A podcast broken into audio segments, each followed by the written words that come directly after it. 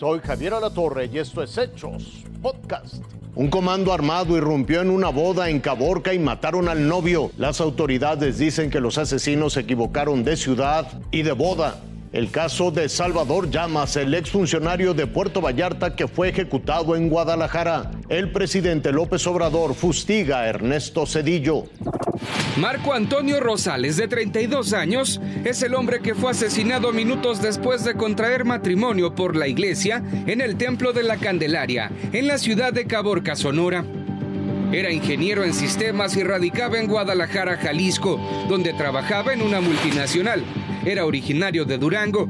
El pasado 22 de octubre celebraba su boda en Sonora, donde vivía su novia.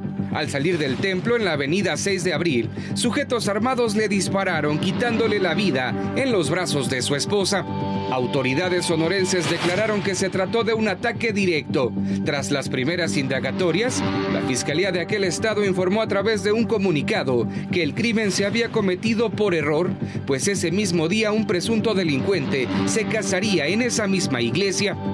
Durante el ataque, la hermana del novio, una joven de 23 años, también resultó herida y continúa recibiendo atención médica. Juan Carlos Robles, Fuerza Informativa Azteca.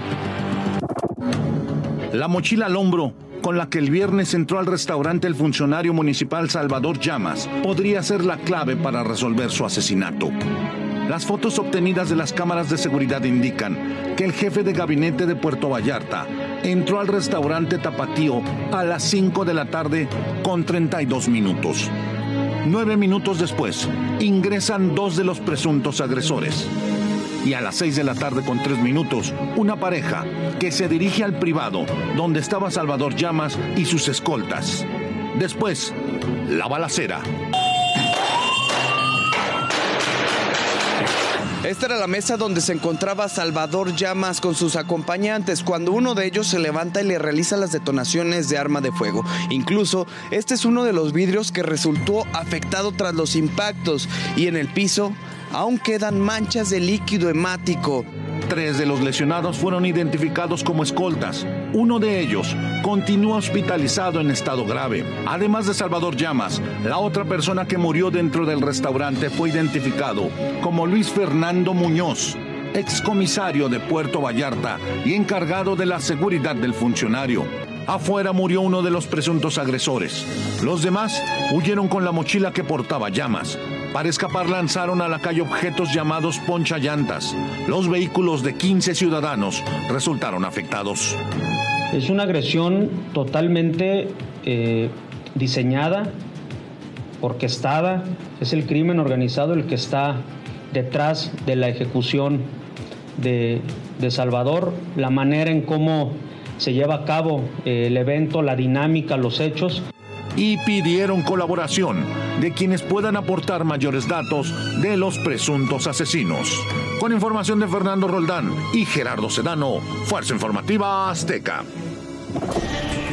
Las acusaciones de que los populismos son el mayor desafío que enfrentan los países de América Latina y que fue lanzada por Ernesto Cedillo, quien fue presidente de México de 1994 al 2000, tuvieron respuesta en la mañanera presidencia.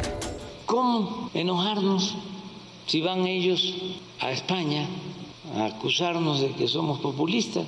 Si ayudar a los pobres es ser populista, que me apunten en la lista. El presidente López Obrador también reprobó que Cedillo beneficiara a algunas empresas privadas durante su gestión y evitara la competencia. Imagínense, Cedillo vendió los ferrocarriles nacionales y se fue cuando terminó la presidencia a trabajar de empleado de una de las empresas que recibieron los ferrocarriles nacionales y recordó que es autor del Fobaproa que provocó que México se convirtiera en fábrica de pobres.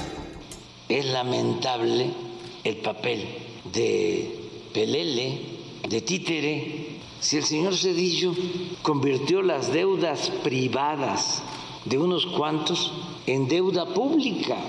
El presidente López Obrador también fustigó las estimaciones que hizo Ernesto Cedillo sobre el Fobaproa y también consideró que su gestión fue marcada por generar la desigualdad en el país. Javier ya es lo que está haciendo ruido esta noche.